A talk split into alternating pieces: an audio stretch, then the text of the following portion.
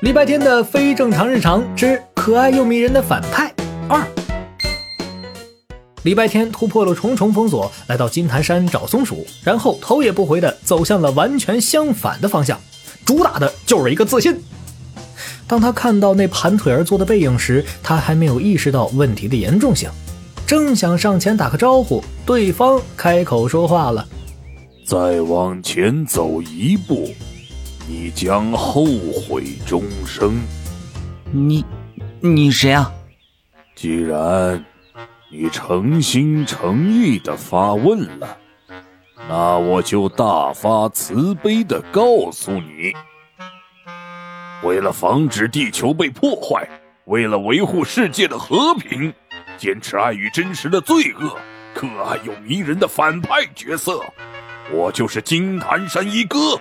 黄鼠狼黄大强，随着浮夸的台词与动作，那背影转过身来，果然是一只身材修长、肌肉发达的黄鼠狼。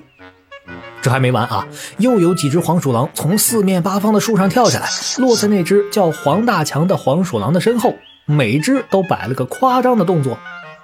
嘿嘿嘿嘿，天堂有路你不走，地狱无门你闯进来。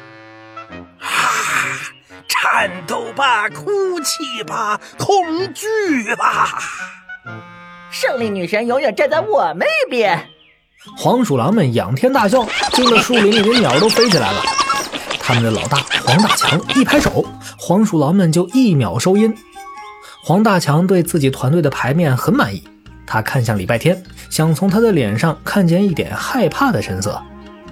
嗯，怎么样，怕了吧？我们等你很久了，谁不知道松鼠阿杰有一个拼死护着的人类男孩呢？放心，我们不会伤害你。有你在手上，那只臭松鼠就只有乖乖。嗯，你举手干什么？有什么想问的？我想问一下，加入你们是需要学历还是病历啊？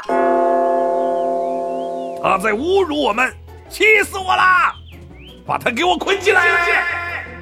不愧是你啊，礼拜天，轻描淡写，三言两语就刺激的黄鼠狼炸毛，这不是送人头吗？黄鼠狼们说捆就捆，他们动作迅速，身手矫健，三下两下，礼拜天就被结实的藤蔓捆成了个粽子。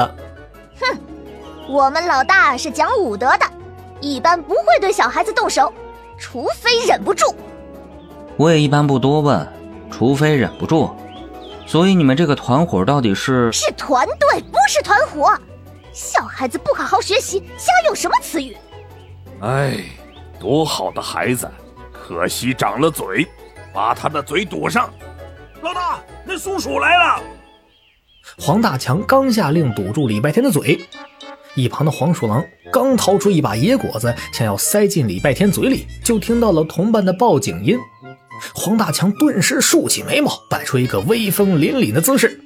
一看到树枝间那飞速跳跃而来的身影，立刻说：“好你个阿杰，竟然还敢来我的地盘！今天你乖乖给我磕头认个错，喊一声大哥，然后带着你们那几千只松鼠全部撤出金坛山。这些天的事就算了，否则我就把这小子……大黄，你闪一边去，现在没空理你。”礼拜天，你有事没事儿？你脑子是经过搅拌机吗？黄大大说了一大串台词，阿杰是一个字都没听进去，直接一个跳跃翻过了他的头顶，站在离礼拜天最近的一根树枝上，冲他喊。阿杰气得尾巴上的毛都炸开了。可是礼拜天比他更生气，你有事没事让整个猫狗帮堵我？你给了影帝什么好处让他背叛我？没谁背叛你。我们还不是为了你好，为我好。毒蘑菇是你故意给我的吧？你是不是想毒死我？那是我特意选的，毒性最小的蘑菇，你全吃下去都不会死。我就是想让你在医院消停两天。喂，你们俩能不能尊重一下我？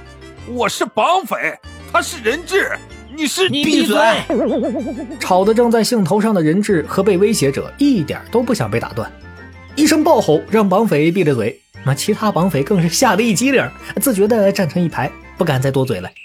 这画面大概也只有在礼拜天的非正常日常里能看见喽。